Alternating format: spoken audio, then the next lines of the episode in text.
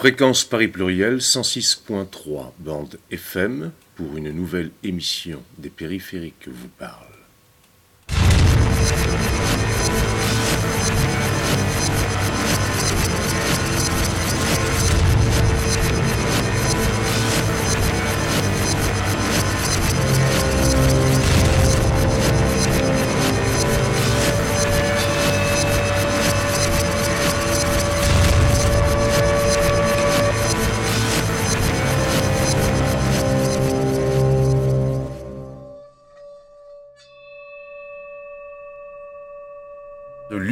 l'Université du bien commun à Paris.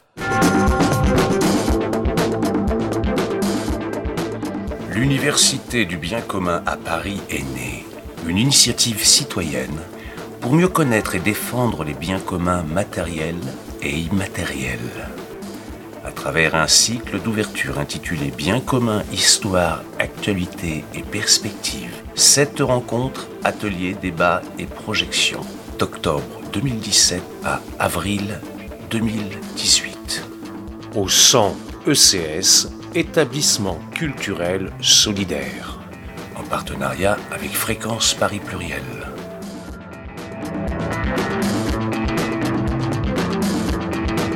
L'humanité n'est pas l'ensemble des êtres humains, mais les êtres humains qui vivent ensemble. C'est pourquoi la question des biens communs invite à une réflexion qui permet de repenser la société, le rôle de l'État, de la démocratie, bref, la politique, la dynamique du partage et du collectif.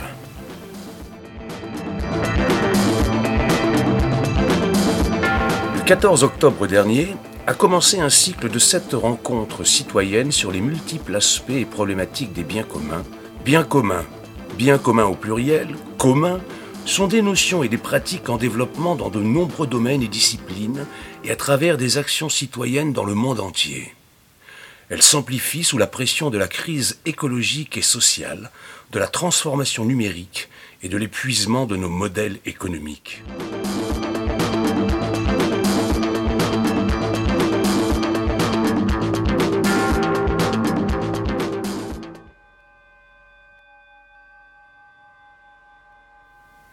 Aujourd'hui, vous allez pouvoir entendre les interventions qui ont eu lieu dans le cadre de la troisième session de l'Université du bien commun, qui était intitulée Bien commun, quelle alternative aux modèles socio-économiques dominants? Ces rencontres ont eu lieu à l'établissement culturel solidaire, le 100. Vous allez pouvoir écouter successivement Ricardo Petrella, qui est économiste, politologue, fondateur du groupe de Lisbonne, auteur de l'ouvrage Le bien commun en 1997. Marie Cornu, qui est juriste, directrice de recherche au CNRS, co-auteur avec Judith Rochefeld et Fabienne Orsi du Dictionnaire des biens communs, paru chez Puff en 2017, ainsi que Yannick Bosque, historien, contributeur à ce même dictionnaire. Vous écouterez ensuite Lionel Morel, qui est conservateur de bibliothèque juriste et cofondateur du collectif savoir.com, ainsi que Violaine Hacker, juriste, et qui a créé le site Common Good Forum.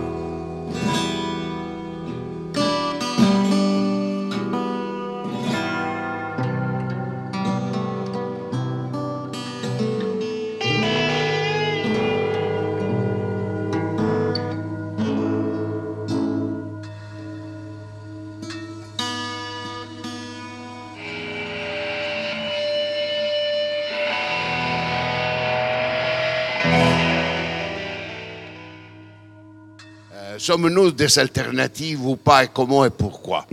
Alors pour cela, j'aimerais bien juste rappeler deux, trois petites choses que finalement jusqu'à au début de la Deuxième Guerre mondiale, la grande question sociale et donc aussi politique, euh, économique, euh, culturel, était le rapport entre le capital et le travail.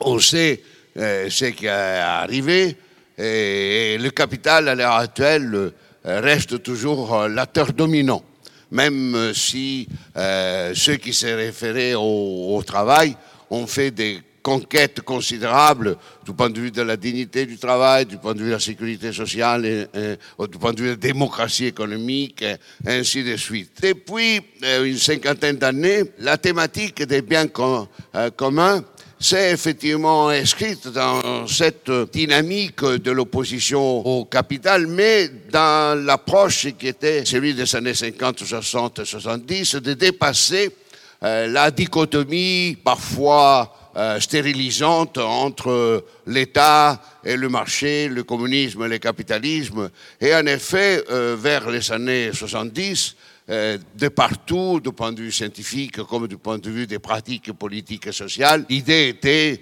d'aller au-delà de l'État, au-delà du marché. Et la formule, disons, qui a eu succès à ce moment-là, ce fut la troisième voie. Et en effet, la thématique des biens communs a été un tout petit peu capsulée par la logique d'aller au-delà de l'État et au-delà du marché. Et c'était la troisième voie, qui avait été déjà affirmée par l'économie sociale de marché euh, des traditions démocrates chrétiennes et après social-démocratiques. Cette prison de dire que les biens communs doivent être au-delà du marché et au-delà de l'État a un peu affaibli euh, le rôle et la fonction historique des biens communs, parce que normalement, euh, la plupart des gens qui sont devenus les promoteurs des biens communs étaient plutôt enclins à aller au-delà de l'État, alors que la majorité allait au-delà du marché. Ils ont hésité, ils étaient plus favorables à rester dans une logique de régulation du marché, alors que les gens euh, contre l'État était beaucoup plus clair. Euh, les biens communs comme instrument d'aller au-delà de l'État a été davantage politiquement utilisé. Ces derniers temps, l'évolution du monde a cassé un peu cette prison à mon sens, heureusement. Pour porter la question sur, en fait, euh, les rapports entre le capital et la vie. Désormais, la marchandisation de la vie a placé la problématique du rôle des biens communs face au rapport capital-vie. Donc, a donné une autre lumière à la problématique euh, scientifique, euh, politique, économique, culturelle, sociale des biens communs et de leur rôle dans le devenir euh, des sociétés.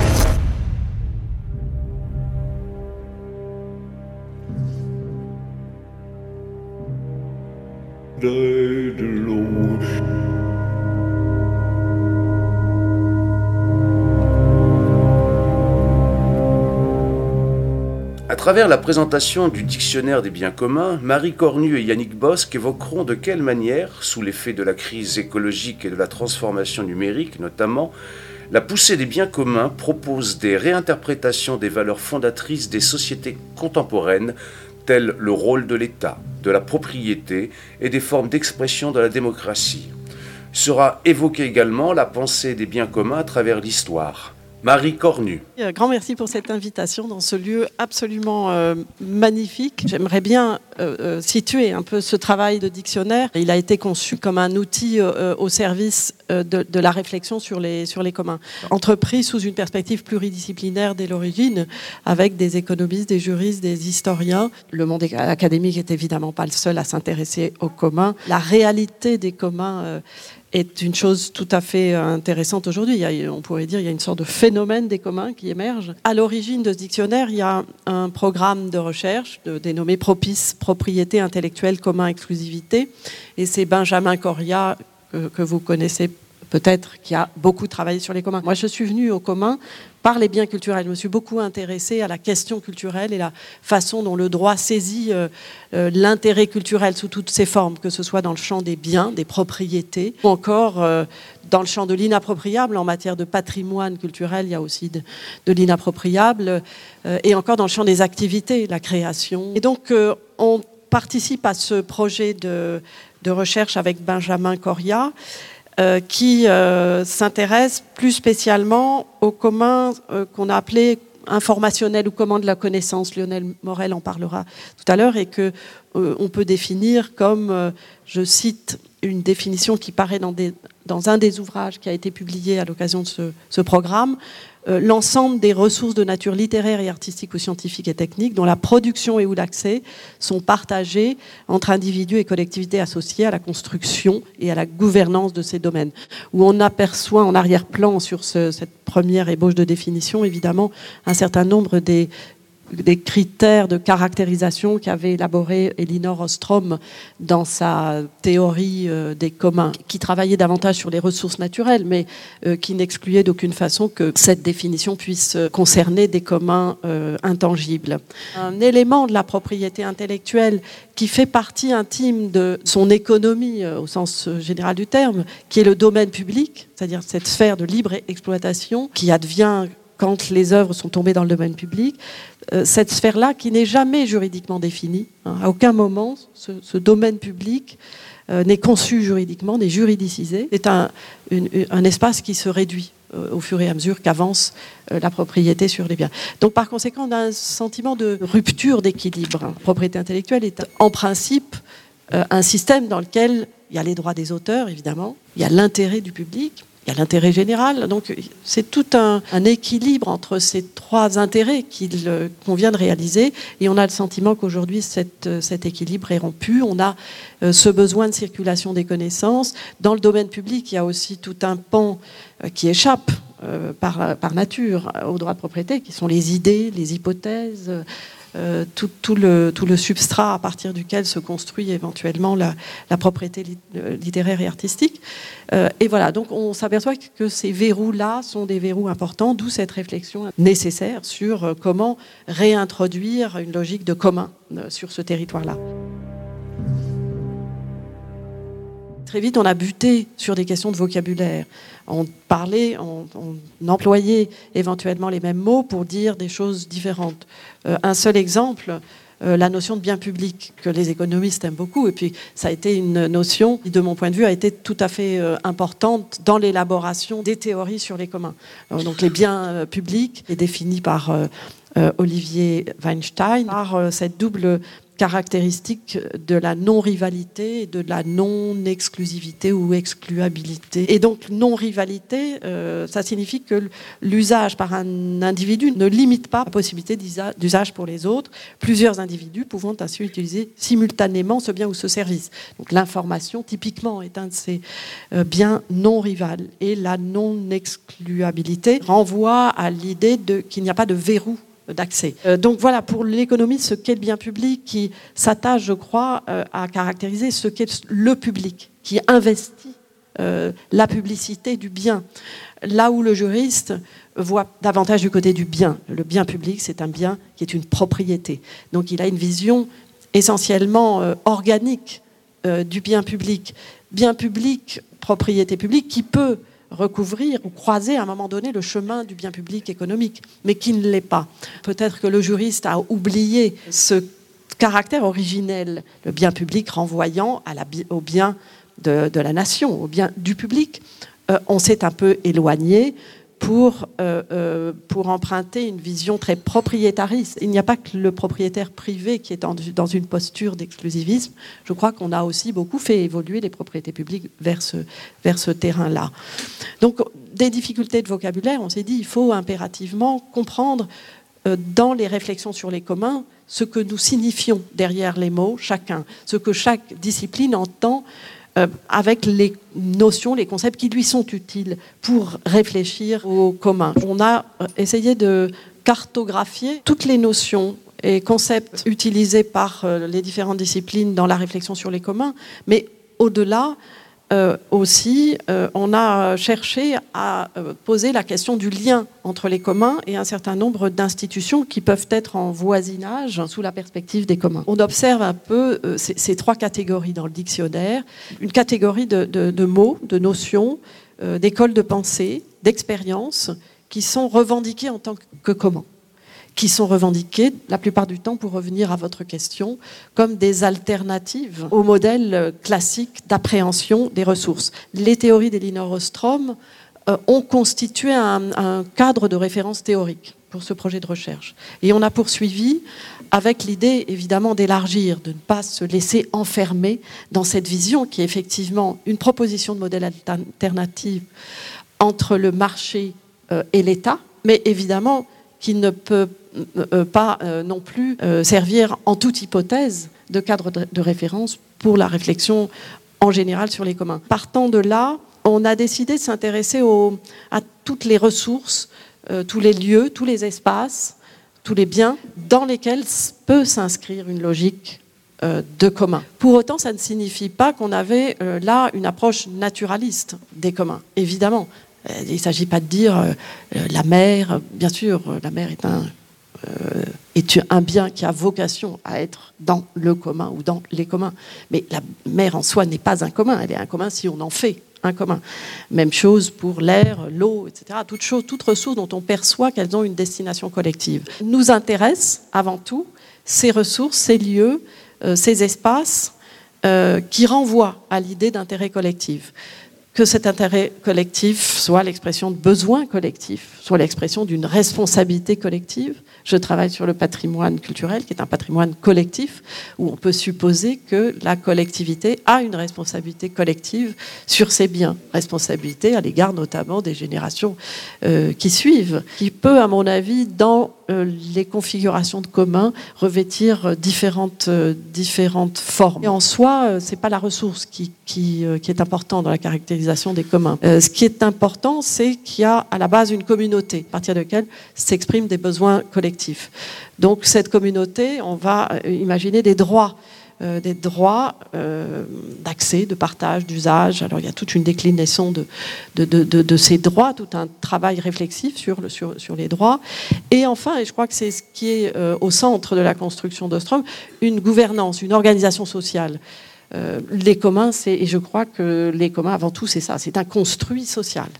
C'est un construit social assis sur un intérêt collectif, euh, qui effectivement euh, propose une alternative à des modèles dont on voit les, limites. J'ai parlé d'Ostrom, il y a évidemment une école très très intéressante, c'est la, euh, la proposition italienne d'intégration d'une catégorie de biens communs dans la Constitution qui prendrait place aux côtés du bien privé et du bien public. Voilà une voie alternative. C'est pas tout à fait une proposition décrochée de la propriété privée ou publique. Elle s'installe sur de la propriété privée ou publique, euh, mais elle instaure une forme de bien indisponible.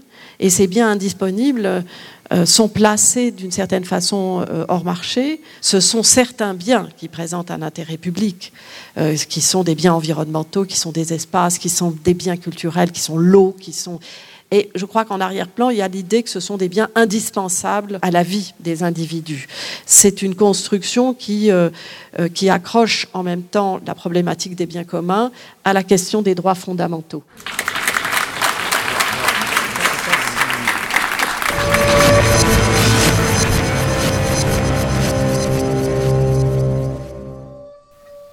Yannick Bosque. Moi, je travaille sur un, moment qui euh, se situe avant le processus d'industrialisation massive qu'on a euh, connu euh, au 19e et au 20e siècle.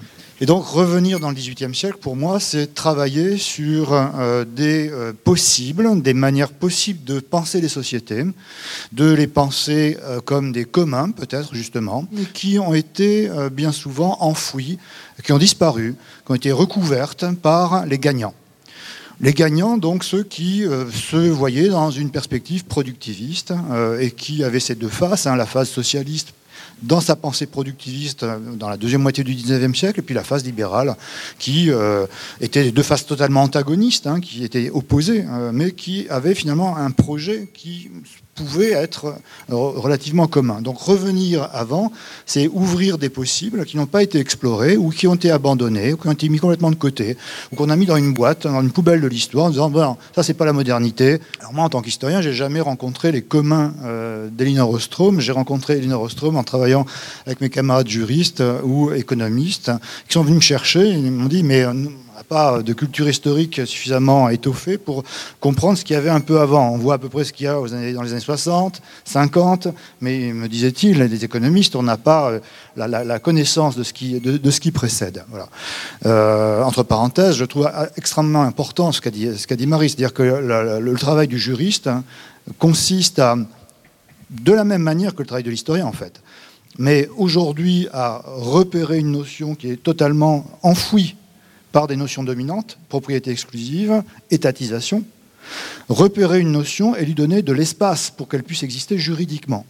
Comment travailler sur le plan de la loi, c'est très très concret, pour donner de l'espace à quelque chose qui a été totalement enfoui et qui a disparu. Et moi, mon travail, c'est de considérer ce processus qui a enfoui la notion et de revenir au point de départ pour essayer de comprendre un peu de quoi il s'agissait. Alors si je parle en termes historiques, vous allez comprendre immédiatement de, de quoi je parle. Les corporations de métiers. Qu'est-ce qu'une corporation de métier? Ah bah, C'est un vieux truc ringard hein, qui était complètement euh, archaïque, qui était enfoui dans le Moyen Âge. Euh, ça donnait en gros une descendance un peu douteuse qu'on trouve dans le fascisme, qu'on trouve euh, chez Pétain. La corporation, c'est la négation de la lutte des classes. La corporation, c'est la collaboration pour le patron en fait et l'absence de lutte des classes. Bon. C'est ça la corporation. Or, quand on travaille sur, avec un autre regard sur cet objet, on s'aperçoit que la corporation a été dénigrée au nom d'une certaine idée de la modernité. Et quand on cherche le terme corporation au Moyen Âge, au XVIIe, XVIIIe siècle, on trouve rarement le terme. Le terme, il commence à être dominant quand Turgot l'emploie en 1776, quand il choisit de les éliminer. Et pourquoi veut-il éliminer les corporations? Parce que pour lui, c'est une entrave au développement du capitalisme. Hein, la corporation, c'est quelque chose qui va empêcher l'initiative individuelle, qui va empêcher la possibilité de, au nom de ma liberté individuelle, de ma liberté d'entrepreneur, de pouvoir m'enrichir et m'enrichissant, d'enrichir la société. Hein, le ruissellement dont on parle beaucoup est déjà dans la pensée du XVIIIe siècle. Le ruissellement vient de là. Laissons les intérêts se développer, laissons la richesse se développer, ça va profiter à l'ensemble de la société. Voilà. Et quand Turgot parle de corporation à l'époque, il parle d'un objet qu'il qualifie très négativement. Mais euh, les métiers jurés, le terme est beaucoup plus noble que corporation. Les métiers jurés qui sont créés au Moyen Âge et que l'on retrouve pendant toute la période moderne sont euh, des euh, communs, c'est-à-dire qu'il y a un bien commun. Ce bien commun, c'est le métier lui-même, et qu'il y a un mode d'administration de ce bien commun, donc un rapport politique à ce bien commun. Dans un métier, l'objet, c'est effectivement l'économie.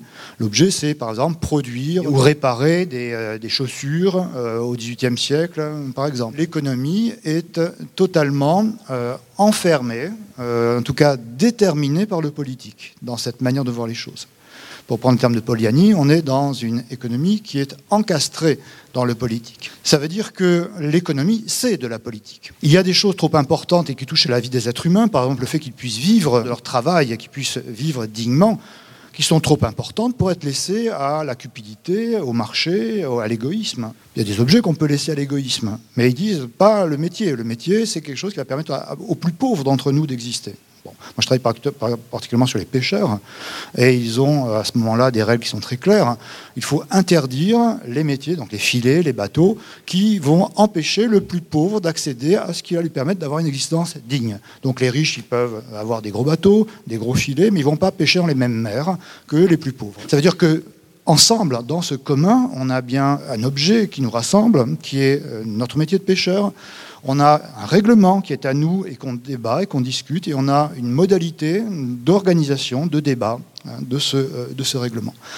évidemment, quand on regarde le commun de cette manière-là, et quand on dit que le commun, finalement, c'est quelque chose qui génère un droit égal à l'accès à ce qui permet de vivre, donc, en quelque sorte, un droit égal à la liberté, puisque je ne suis libre que si je peux exister.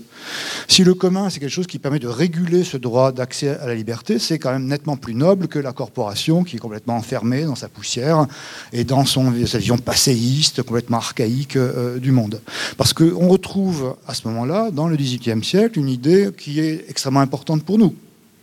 Comment s'organiser dans le travail pour faire que ce travail ne crée pas de la domination. Comment faire de la politique euh, sans être obligé, après le travail, d'aller se réunir dans une salle et pour dire, voilà, je suis citoyen, euh, mais là, je suis bien fatigué, mais quand même, je vais y aller, je vais aller vers 8 heures euh, du soir, etc., etc., me réunir avec les autres, faire de la politique on s'aperçoit que là, c'est pas la peine d'avoir ces, ces, instances qui sont en dehors du monde du travail. On est dans le monde du travail déjà, à cette époque-là, dans un rapport politique au monde. Ces, pêcheurs continuent à exister pendant la Révolution française et ont conscience qu'en étant dans un métier où on laisse la, la place aux plus faibles d'entre les personnes, où on leur permet de vivre dignement, on est dans le message républicain. Ils ont conscience qu'en générant au quotidien ce type d'organisation sur un horizon de justice, ils participent de la République qui est autour d'eux et qui est finalement la même chose, mais à l'échelle nationale.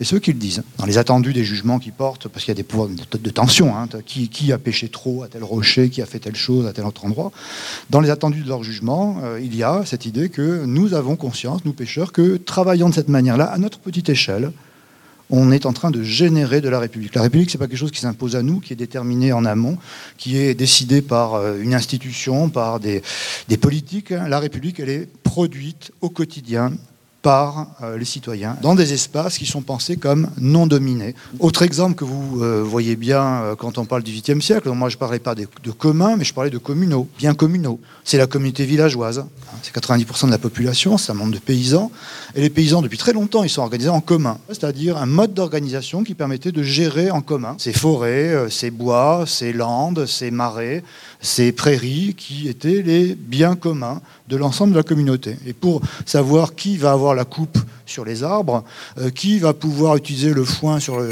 le, pré communal, est-ce que le champ d'un tel va être ouvert pour que sur la deuxième coupe, le regain, la deuxième coupe d'herbe, on va euh, pouvoir faire venir cette personne ou telle autre pour savoir si les veuves la part des veuves va être respectée, le droit de glanage, la part des pauvres. Donc sur un champ, quand on coupe du blé, il y a des grains qui tombent au sol, des épis qui tombent au sol. La règle de la communauté veut que euh, ces denrées tombées au sol n'appartiennent plus aux propriétaires et appartiennent à l'ensemble de la communauté pour les pauvres. Donc un système de solidarité qui fonctionne dans le conflit. Hein, parce qu'évidemment, les riches, les paysans, les coqs de village et les paysans riches n'ont pas envie que la paysannerie pauvre commence à. Donc, on est, quand on est historien du XVIIIe siècle, finalement entouré euh, de communs et entouré d'expériences qui ont été dévaluées comme étant euh, des entraves au développement des forces productives, au développement euh, de la modernité. Jaurès lui-même le dit. Jaurès a des pages terribles pour parler de ces communaux et de ces biens communs avec des paysans ce communisme pauvre de subsistance, qui n'a rien à voir avec l'espoir communiste productiviste hein, qu'il appelle de ses voeux. Et il dit Jaurès quelque chose d'assez effarant. Le seigneur qui investit dans son champ, dans ses grandes propriétés, qui accumule des terres et qui fait salarier des, paysans, qui les exproprie et les fait travailler sur ces terres, qui les, les leurs, finalement ce bourgeois qui accumule sert mieux l'humanité que le paysan du XVIIIe siècle. Parce que faisant cela, il développe le capitalisme et va développer donc un système qui va pouvoir, une fois qu'il sera arrivé au bout de ses contradictions, générer le socialisme et le communisme. Yannick Bosque.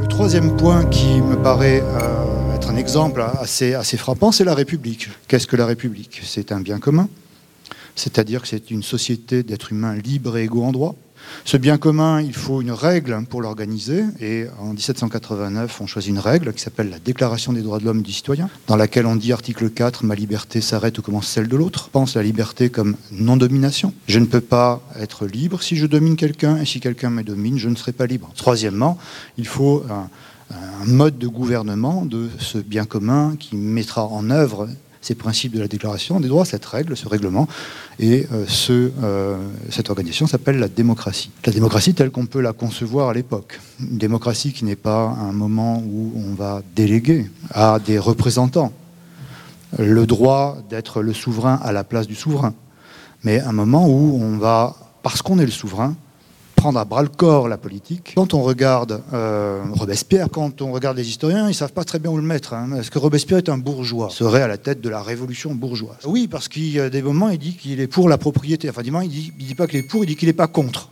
Mais en même temps, il défend le peuple et en même temps, il défend la propriété, une propriété commune.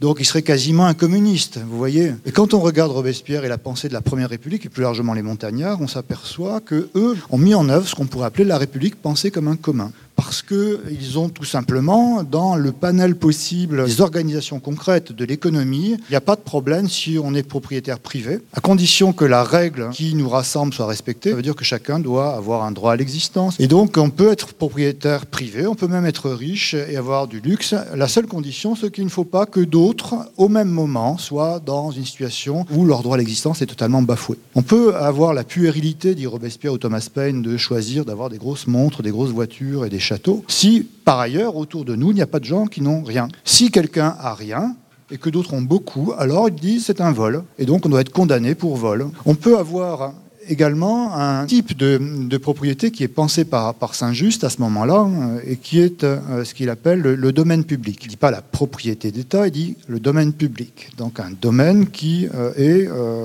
un objet qui nous concerne tous politiquement, qui est constitutif de la République. Et ce domaine public va pouvoir, par exemple, financer les écoles, financer des retraites, financer de l'aide sociale.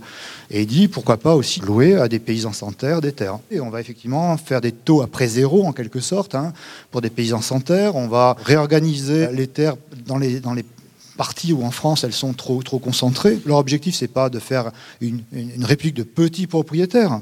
Leur objectif, c'est de faire une république dans laquelle le droit à l'existence de chacun soit garanti. Il existe également, au XVIIIe siècle, dans la Révolution française, un troisième type de propriété, une propriété partagée, un commun, que l'on trouve massivement dans les campagnes, puisqu'on a restitué les biens communaux à la paysannerie, que les paysans ont profité de la Révolution française pour récupérer leurs droits d'usage, hein, donc euh, sur les terres des autres, récupérer les grains, euh, les coupes sur les arbres et tout ça, et qu'il y a une loi qui est passée le 10 juin 1793 où on dit vous pouvez, si vous le voulez, vous dans chaque village, vous partagez ces biens communaux ou de les maintenir. Et si vous choisissez de les maintenir, euh, c'est vous qui le choisissez.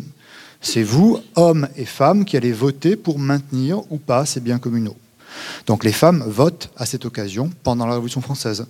Il faut avoir plus de 21 ans et habiter là, dans le village, pour participer à cette euh, redistribution. Et euh, l'Assemblée nationale dit que si on maintient ces terres comme bien commun, c'est euh, localement, dans la communauté villageoise, au plus près des habitants, que l'on va faire le règlement. Ce n'est pas l'Assemblée nationale qui impose le règlement, le règlement est donné Donc on a dans ces modes d'organisation ce qui correspond à la manière dont on organise à l'échelle de la nation la République à l'époque, ou de la même manière, hein, ce bien commun qu'est la République, et euh, l'affaire de chacun, et où le pouvoir exécutif à l'époque n'est pas les mains, dans les mains des ministres, mais euh, c'est la loi du 14 frimaire en 2, 4 décembre 93, où on dit c'est dans les communes que doit euh, être le pouvoir exécutif. C'est dans les communes que l'on doit euh, mettre en œuvre la loi, et en particulier toutes les lois qui concernent la subsistance humaine et le fait de pouvoir travailler. Donc on a des modèles qui sont là et qui peuvent être pensés, regardés, sinon appliqués comme tels, comme des modèles alternatifs à cette euh, dualité que vous évoquiez. On ne peut pas transposer l'histoire. En revanche, on peut réfléchir à ces modèles qui ont existé.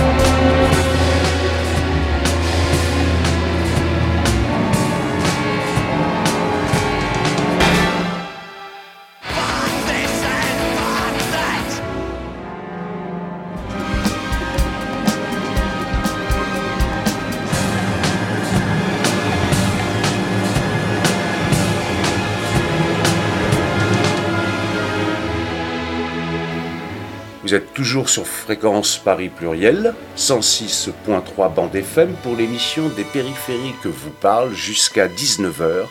Et nous sommes en train d'écouter les interventions qui ont eu lieu dans le cadre de la troisième session de l'Université du bien commun à Paris sur le thème Bien commun, quelle alternative au modèle socio-économique dominant?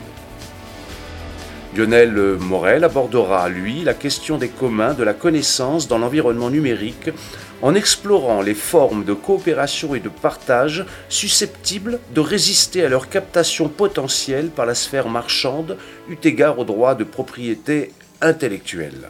En quoi est-ce qu'on peut faire des, biens communs avec le numérique et avec Internet, et en quoi ça peut constituer une alternative au modèle socio-économique dominant? Alors évidemment, c'est sûr que aujourd'hui, euh, la réponse devient de moins en moins évidente. Je, voyais là récemment, la semaine dernière, vous avez vu par exemple qu'il y a eu le Black Friday, et euh, à cette occasion, euh, Amazon a passé 580 milliards de capitalisation boursière et ça a permis à Jeff Bezos, son, son PDG, de passer les 100 milliards de fortune personnelle. Et évidemment, euh, Amazon est difficilement rapprochable de la question des biens communs. Et quand on voit le, niveau d'accaparement de richesse que ça peut provoquer, on se rend compte qu'il y a quelque chose dans le numérique qui a gravement dérivé et qui nous éloigne quelque part de plus en plus de la possibilité de créer des communs euh, avec ces outils. Mais je crois que c'est très important de, de, ne pas baisser les bras et de se rendre compte qu'il y a quand même un potentiel dans le numérique pour créer des communs et pour faire des alternatives. Euh, rapidement, alors j'ai bien noté que Elinor Ostrom n'était pas forcément euh, quelqu'un qu'il faut prendre euh, comme ça, mais c'est quand même important de, revenir juste un petit instant, parce que c'est elle qui nous permet quand même, dans certains des concepts qu'elle a mis en avant, de comprendre pourquoi on peut faire des communs avec du numérique, et notamment des communs avec de la connaissance. Elle, a travaillé sur des communs qui étaient physiques, essentiellement. Hein. Elle a travaillé sur des pâturages, sur des, des, réserves de pêche, elle a travaillé sur des systèmes d'irrigation. Et ce qu'elle prouve, en fait, c'est qu'on n'est pas voué à ce qu'on appelle la tragédie des communs à certaines conditions, les hommes peuvent s'auto-organiser et prendre en charge par eux-mêmes des ressources plus efficacement et de manière plus durable que ne peut le faire le marché ou l'État. À quelles conditions des communautés humaines peuvent s'auto-organiser pour prendre en compte efficacement des ressources? Elle est d'abord dans un paradigme de ressources physiques et à la fin de sa vie, en 2007, elle écrit un livre un ouvrage collectif qui s'appelle Understanding Knowledge as a Commons, concevoir la connaissance comme un commun, où elle étend son cadre d'analyse et elle montre qu'en fait, cette mise en partage efficace euh, dans le commun est possible aussi pour des biens immatériels qui relèvent de l'ordre de la connaissance. Et dans l'exemple qu'elle prend, elle dit par exemple la science. Les chercheurs, depuis des temps immémoriaux, ils produisent la connaissance au sein d'une communauté qui partage leur connaissance. Et c'est ce processus de partage entre scientifiques de la connaissance qui est efficace et qui permet de produire la connaissance scientifique. Et elle prend un autre exemple dans ce livre qui est celui du logiciel libre. Donc les logiciels libres, c'est une alternative justement aux logiciels propriétaires type Microsoft. Vous avez des communautés de développeurs, ça des licences libres qui rendent la ressource partageable et qui, grâce à cette capacité à partager la ressource, la développent en commun. Alors je vais prendre quelques exemples pour vous montrer en quoi c'est encore possible de créer des communs et des alternatives avec le numérique. On a vite oublié un peu l'histoire d'Internet et la manière dont il est né, notamment dont ce réseau est né. Internet est né à la conjonction de plusieurs projets dans les années 60. Vous aviez un projet militaire aux États-Unis qui se posait la question de savoir contexte de guerre froide, comment est-ce qu'on peut faire pour qu'un système d'information euh, résiste à une attaque nucléaire? Les militaires américains disent, eh ben, en fait, il faut faire un système qui ne soit pas centralisé, parce que s'il est centralisé, là où la bombe tombe, bah, ça va détruire tout le système. Donc il faut faire un système résilient, et pour faire un système résilient, il faut qu'il soit décentralisé, c'est-à-dire que le réseau ne dépende pas d'un nœud central, mais qu'il euh, se, se maille et que comme ça, si une partie du réseau tombe, eh ben, le reste va pouvoir tenir. Et le deuxième source d'Internet, c'est les chercheurs, justement, qui voulaient partager les connaissances par l'outil numérique. De ces deux projets naît en fait l'idée de réunir des machines, des ordinateurs entre eux, pour échanger des informations. Et pour faire ça, il faut que vous définissiez ce qu'on appelle un protocole, c'est-à-dire une manière dont les machines vont pouvoir communiquer et s'entendre entre elles pour s'échanger des informations. Et là, vous avez un protocole qui est inventé qui s'appelle le TCP/IP, qui est le protocole qui fait tourner Internet. Et là se pose une grande question. Est-ce qu'on met un brevet dessus ou pas? Les ingénieurs qui, euh, qui, ont fait ce protocole ne brevettent pas le, cette, découverte. Et donc, du coup, ça devient ce qu'on appelle un standard ouvert. Tout le monde peut s'en emparer, tout le monde peut l'implémenter, et c'est ce qui permet à des machines, si vous voulez, de se connecter à ce réseau qui va se mettre petit, petit, petit à petit en place, et qui peut naître comme ça, sans que l'État ni les entreprises n'aient un rôle central dans le développement. Ça, cette histoire, elle va se re produire au moment où le web est créé. C'est une personne qui s'appelle Tim Berners-Lee qui les invente, hein, qui est chercheur au CERN en Suisse, qui est anglais lui. Et donc il invente, vous savez, tout le système des pages web, des liens hypertextes, ce qui permet de faire tourner les navigateurs. On est dans les années 90. Et là encore une fois, il se dit est-ce que je brevette cette invention? Et ils refusent de breveter euh, tous ces protocoles-là, et ça nous permet d'avoir un web qui n'est pas approprié et qui va pouvoir se diffuser. Et ça, ça vous crée un réseau qui est très particulier, parce qu'en fait, c'est un réseau qui, donc, qui est décentralisé.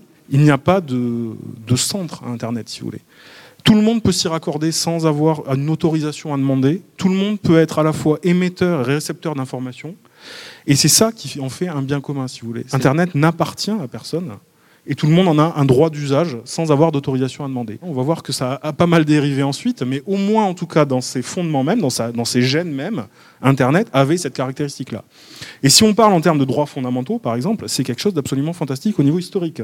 C'est-à-dire que ça donne une implémentation de ce qu'on appelle la liberté d'expression qui n'avait jamais été vue dans l'histoire. C'est-à-dire, euh, auparavant, on pouvait bien avoir la liberté d'expression, hein, elle, elle, est, dans la Déclaration des droits de l'homme de 89, mais elle est toujours conditionnée à ce que vous puissiez vous mettre en rapport avec un intermédiaire qui va vous permettre de la réaliser, un éditeur, une chaîne de télé, etc. Avec Internet, vous ouvrez une page web, vous mettez de l'information en ligne et vous avez aucune euh, autorisation à demander. Il y a aussi une chose dans Internet qui est importante, c'est son mode de gouvernance, qui est géré par un organisme qui s'appelle le W3C, World Wide Web Consortium, qui gère justement l'évolution des standards. Et cette instance n'est pas contrôlée ni par les États ni par les entreprises. C'est un ensemble d'experts qui sont dans, cette instance-là.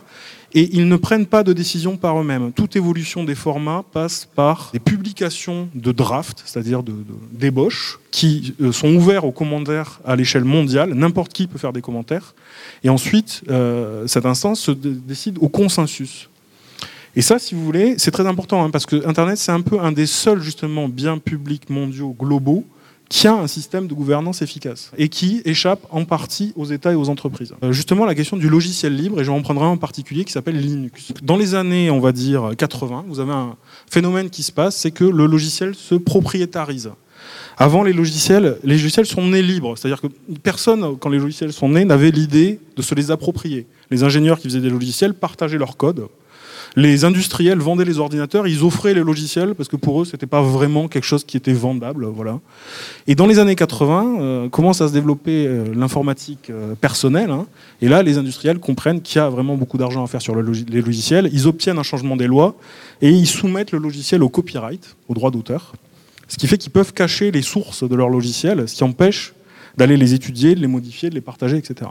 Et à ce moment-là, vous avez une résistance qui s'organise aux États-Unis d'informaticiens qui euh, de renverser la vapeur. Et euh, il y en a un en particulier qui s'appelle Richard Stallman, qui invente la première licence de logiciel libre. C'est-à-dire, il dit, OK, les logiciels sont soumis au droit d'auteur, mais le droit d'auteur, c'est pas fait uniquement pour interdire, c'est fait aussi pour autoriser.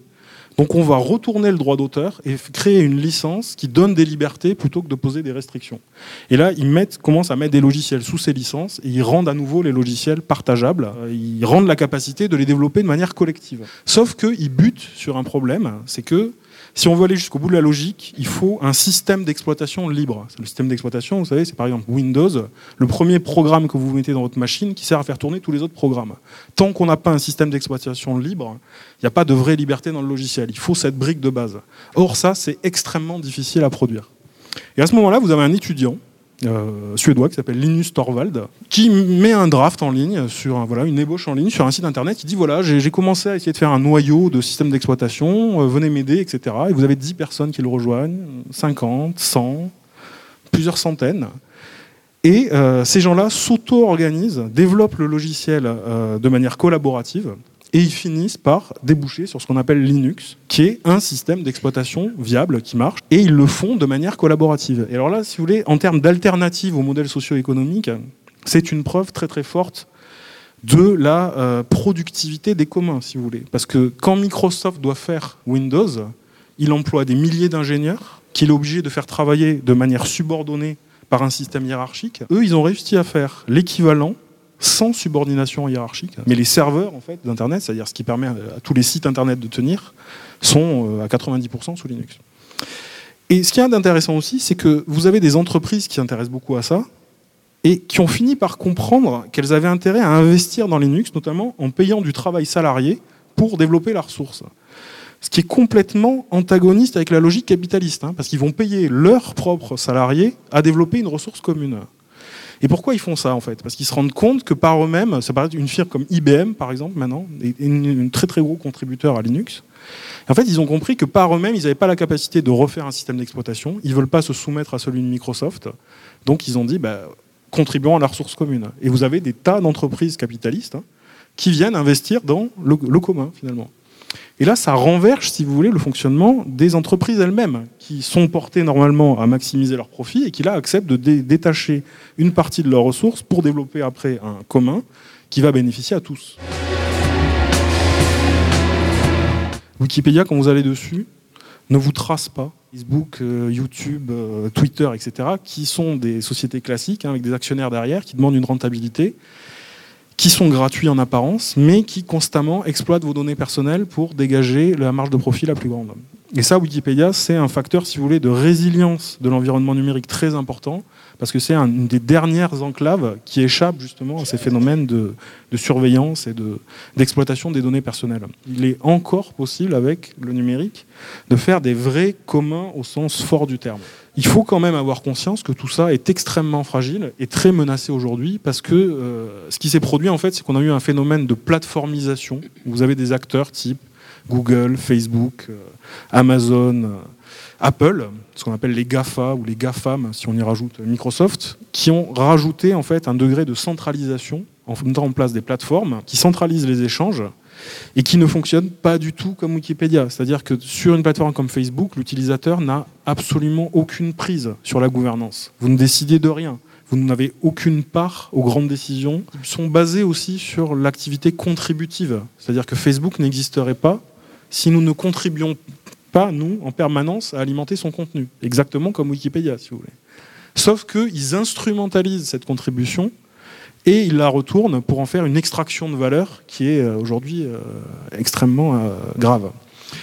Et l'autre grand problème de tout ça, c'est que ça se fait en coopération avec les États, qui ont très bien compris que ça pouvait être aussi des points de surveillance de la population, et depuis, euh, vous savez, 2014, les révélations d'Edward Snowden, hein, euh, lanceur d'alerte qui travaillait dans l'agence américaine de surveillance, la NSA, on sait qu'en fait, les grandes plateformes ont des accords avec les États pour collecter les données, notamment à des fins de surveillance des populations et de repérage des comportements terroristes. Soit on reprend la main sur l'environnement numérique sur la base de biens communs, et on sait que c'est possible, hein, logiciels libres, des sites tels que Wikipédia, des sites communautaires, soit euh, on laisse nos vies numériques à ces grandes plateformes, et là, en fait, on va aller vers quelque chose qui est absolument l'inverse d'un commun, parce qu'en fait, on retombe dans des euh, systèmes de domination qui sont difficiles à percevoir, hein, parce que quand on est sur Internet, on n'a pas forcément toujours conscience d'être soumis à ces dominations-là, mais qui sont vraiment réelles. Donc, il y a une alternative possible, fragile, mais encore, euh, encore ouverte. Lionel Morel, vous êtes toujours sur Fréquence Paris Pluriel, 106.3 bande FM pour l'émission des périphériques que vous parle jusqu'à 19h. Et nous sommes en train d'écouter les interventions qui ont eu lieu dans le cadre de la troisième session de l'Université du bien commun à Paris sur le thème Bien commun, quelle alternative au modèle socio-économique dominant? Violaine Hacker évoquera les pratiques de l'Ubuntu en Afrique au plan juridique et en matière de management public ou privé. Cette philosophie éthique est en effet proche de la pensée occidentale du bien commun. Un seul doigt ne peut pas tuer l'époux. Les mains se lavent mutuellement. Ubuntu, c'est une notion qui est très proche de la notion de bien commun euh, en Occident, en France. Euh, bien commun comme langage courant, souvent en France on utilise bien commun comme on pourrait utiliser intérêt général. Chacun, ça renvoie à la notion peut-être de solidarité, de respect de l'autre, de, bien de la communauté. Euh, mais aussi le bien commun, vous le savez certainement, ça renvoie avec un, un grand B, ça renvoie à un concept philosophique. Euh, qui date en fait, qui rassemble en fait une communauté euh, d'intellectuels qui date de plus de 2000 ans. Euh, le, plus grand penseur, c'est Aristote. Ensuite, on a eu saint Thomas d'Aquin. En fait, ces penseurs-là ont influencé différentes disciplines, l'économie, avec euh, par exemple Amartya Sen, qui, rentre un petit peu dans ce courant de pensée, euh, en sciences politiques, en droit aussi, et même Elinor Ostrom, elle s'inscrit un petit peu dans ce courant. C'est surtout pas une, injonction, une façon de penser, en fait ce sont plus des questions, c'est une philosophie. Et au sein de cette philosophie, même si les gens se ont les mêmes réflexes de pensée, il y a des courants très différents. Donc c'est vraiment pas un prêt-à-penser, puisqu'il y a beaucoup de, même de, débats au sein même de, ce courant de pensée. Alors justement, euh, ma façon d'aborder en fait euh, la question du bien commun, c'est pas de généralement déballer un peu des connaissances. Généralement, j'essaie effectivement de ce qu'a dit Ricardo, c'est tout à fait ça. Euh, de partir de quelque chose de très concret, toujours euh, d'un exemple, d'une pratique. Euh, c'est ce que je pratique avec Common Good, mon, association. on travaille avec des chartes sociales, on travaille toujours avec des exemples très concrets pour ensuite aborder, aborder la théorie. On essaie de comprendre par soi-même. Il y a une légende en Afrique, c'est un, un anthropologue qui raconte une petite histoire. En fait, il a fait un test avec un groupe d'enfants il les a rassemblés et puis il leur a dit euh, voilà, je vais, euh, vous voyez ce panier, il y a plein de bons fruits dedans. Je vais aller le cacher euh, au pied d'un arbre. Vous allez le retrouver et celui qui le trouve, il pourra manger tous les fruits. Et alors la légende raconte que tous les enfants se sont donné la main et ont essayé de trouver le panier ensemble. Ils ont fini par trouver le panier ensemble et manger tous les fruits ensemble. Donc c'est cette idée de est-ce que chacun on a l'esprit de compétition ou alors est-ce qu'on est capable de, bah, s'associer pour trouver ce fameux panier de fruits, ce fameux bien commun, on va dire. Et, la légende raconte que les enfants auraient dit oui, mais comment pouvons-nous euh, euh, manger les fruits euh, au détriment d'une autre personne qui serait malheureuse La communauté, en fait, c'est effectivement ce que disait Ricardo, c'est je suis parce que nous sommes. Alors, je suis parce que nous sommes, c'est l'expression la plus connue. On dit aussi j'existe parce que la communauté existe. Donc, vous voyez bien cette notion d'interrelation. Euh, certainement, vous avez déjà entendu ce concept puisque euh, Mandela en a énormément euh, parlé dans le contexte post-apartheid. il y a aussi Desmond Tutu, je ne sais pas si vous voyez, c'est un, archevêque qui, en a énormément parlé au moment de la commission Vérité et Conciliation. Mais ça ferait vraiment partie d'un narratif africain et même, je dirais, depuis pas mal d'années, un, un, narratif politique international puisque le président des États-Unis, Barack Obama, Barack Obama en a aussi parlé en disant que finalement, c'était pas qu'une notion africaine, mais c'était une notion euh, c'était un humanisme africain, certes, mais c'était aussi une notion beaucoup plus globale qui devait tous nous, nous influencer. D'ailleurs, on, considère même maintenant, on parle de euh, Ubuntu diplomatie, on considère même que cette façon de penser, en fait, ça influence toutes les diplomaties euh, internationales et a fortiori les politiques de développement et les politiques en matière de gouvernance des biens communs. Il y a beaucoup d'expressions en fait en Afrique euh, qui relèvent en fait de, cette notion d'Ubuntu et qui renvoient à la notion de communauté. Alors il y a une qui est assez amusante qui dit euh, un seul doigt ne peut pas tuer l'époux. Ça veut dire qu'il faut plusieurs, euh, faut plusieurs doigts, plusieurs êtres humains pour tuer l'époux. Bon, ça c'est vraiment dans les communautés indigènes. Euh, il y a une autre expression qui est très belle aussi qui dit euh, les mains se lavent mutuellement. Ça veut dire que tous les êtres humains sont liés, sont interreliés, sont interconnectés. Et ça, ça fait du bien en fait de le rappeler ici parce qu'on a tendance à vivre de façon euh, quand même, ce qu'on reproche aux occidentaux de, de, vivre de façon assez individualiste. il y a une autre expression qui est très jolie qui dit il faut un clan, un village ou une communauté pour élever un enfant. ou l'enfant de votre voisin est votre propre enfant et son succès est votre succès aussi. Euh, vous savez, souvent, il y a beaucoup d'enfants africains qui ont été élevés par les, oncles, les tantes, etc. C'est assez courant. On considère que la famille, c'est vraiment au sens très large. C'est la famille de sang, mais aussi, la famille de cœur, c'est aussi la famille de, relations. Euh, il y a une autre expression qui est jolie. On ne peut pas supprimer les relations en les lavant à l'eau, ou euh, les relations sont comme les nuages qui s'interpénètrent. Et aussi, en termes de gouvernance, une notion qui est, qui est importante. On dit un chef est un chef par le peuple. C'est-à-dire qu'il ne suffit pas de d'élire quelqu'un au sein de la communauté, au sein d'un pays, mais le, chef a une légitimité à partir du moment où euh, il reflète, il collabore, où il détermine des consensus avec, euh, avec la population. Alors l'Ubuntu, comme vous avez bien compris déjà à partir de ce narratif africain, euh, quand on dit Ubuntu avec un, petit u, c'est un petit peu comme le bien commun, euh, où on dit l'intérêt général un petit peu ici. C'est une notion, euh, les chercheurs disent que ça date de 1500 avant Jésus-Christ. On pense que l'origine date de, trouve son, origine en, Égypte. Et à l'époque, en fait, ça renvoyait à cette vertu cardinale. Maintenant, quand on parle de l'Ubuntu, c'est plutôt une culture qui se situe en Afrique du Sud. Je vous parlais de Mandela, par exemple. Euh, c'est un petit peu plus large que l'Afrique du Sud. En réalité, on, le retrouve dans d'autres pays. Par exemple, au Malawi, on ne dit pas Ubuntu, on dit Umuntu, avec un M. Mais c'est vraiment cette culture de je suis parce que nous sommes et cette interrelation au sein de, de la communauté. Alors, je vous parlais de narratif africain, on le retrouve dans les discours politiques, mais énormément aussi dans la littérature. Euh, dans euh, le sport, euh, dans l'audiovisuel. C'est vraiment quelque chose qui est très, très, très, très fort en Afrique du Sud. Il y a même une radio qui est très, très influente, qui s'appelle radio Ubuntu, que vous pouvez écouter sur Internet. donc l'Ubuntu avec un petit u, c'est un petit peu comme le bien commun. Ça renvoie instinctivement, on le sait, à des valeurs comme l'hospitalité, la vie au sein de la famille, la compassion, le respect de l'autre. Voilà, on sent instinctivement, c'est un petit peu comme un petit peu comme le bien commun en France. Euh, en fait, il faut attendre les années 50, mais je dirais plutôt 80, 90, 95, pour que cette notion, un petit peu euh, dans le langage courant, commence un petit peu à se, structurer sous forme de philosophie. Donc on passe d'un terme euh, dans le langage courant, l'Ubuntu, comme on dirait le bien commun, à le bien commun avec un grand B ou un grand U pour Ubuntu, pour considérer que c'est une philosophie éthique. Alors une philosophie éthique, ça veut dire une méthode pour comprendre ce qui se passe au sein de la communauté. Ça ne veut pas dire que ça dit ce qu'il faut faire ou pas faire, comment on doit gouverner les biens communs ou pas. Disons que ça pose plus des questions euh, de gouvernance au sein de la communauté. Ce qui est le plus important dans cette philosophie éthique, c'est vraiment la place de la personne au sein de la communauté. Euh, vous avez noté que je parle de personne, je ne parle pas d'individu. compris cette notion de, place de la dignité de la personne. Euh, quelles conséquences ça a euh, au plan pratique de la gouvernance des communs euh, justement, on parlait de, tout à l'heure de repenser euh, le droit. quand on, en France, moi j'ai fait 10 ans de droit, je, connais un peu la matière. quand on étudie le droit en France, on étudie ce qu'on appelle le droit positif, c'est-à-dire bah, le droit social, le droit civil, les ensembles, ce qu'on appelle le droit positif en fait.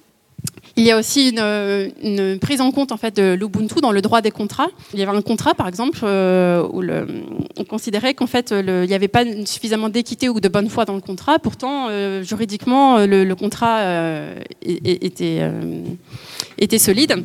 Mais en fait, le juge a considéré que le contrat ne respectait pas l'Ubuntu, c'est-à-dire les bonnes relations entre les parties prenantes. Donc, en fait, il a dépassé le droit, le droit positif dont, dont je vous parle.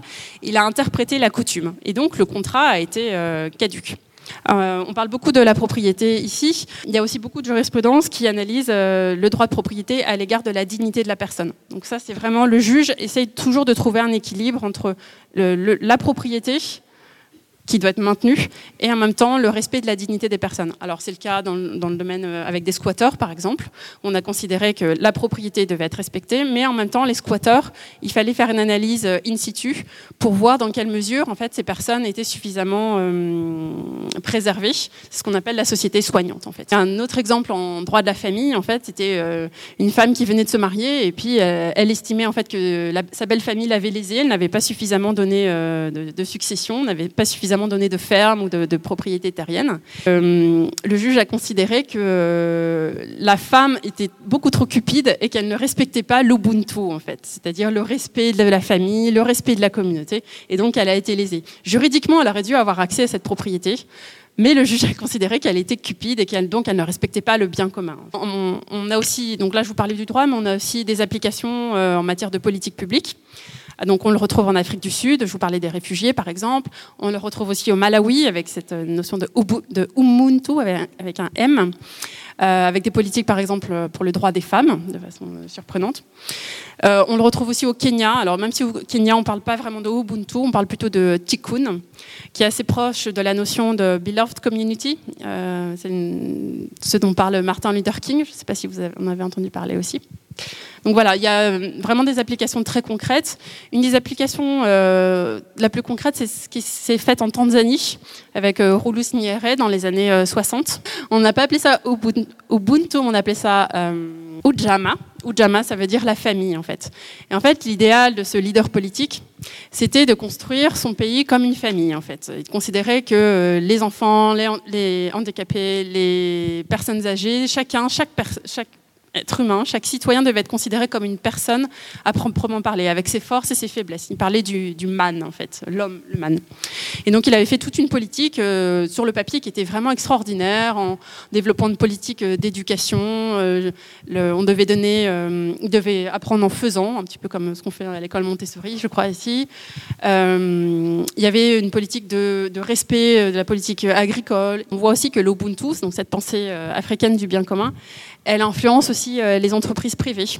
Alors, je parlais de Ubuntu, le système d'exploitation. Ça, c'est un des meilleurs exemples. C'est en fait l'entrepreneur qui a créé Ubuntu. Il s'est vraiment inspiré de cette philosophie. Il fallait que chacun ait accès euh, à ce système d'exploitation. Euh, il y a tout un management au sein de Ubuntu qui fait un peu ce qu'a expliqué Lionel pour expliquer, pour qu'il y ait une bonne délibération, pour qu'il y ait un accès libre, etc. Ainsi se termine cette émission des périphériques que vous parle. Vous avez pu écouter les interventions qui ont eu lieu dans le cadre de la rencontre de l'Université du bien commun à Paris intitulée Bien commun. Quelle alternative au modèle socio-économique dominant? Cette troisième session était un jalon du cycle de rencontres de l'université intitulé Bien commun, Histoire, Actualité et Perspective. Vous êtes toujours sur fréquence Paris pluriel, 106.3 bande FM.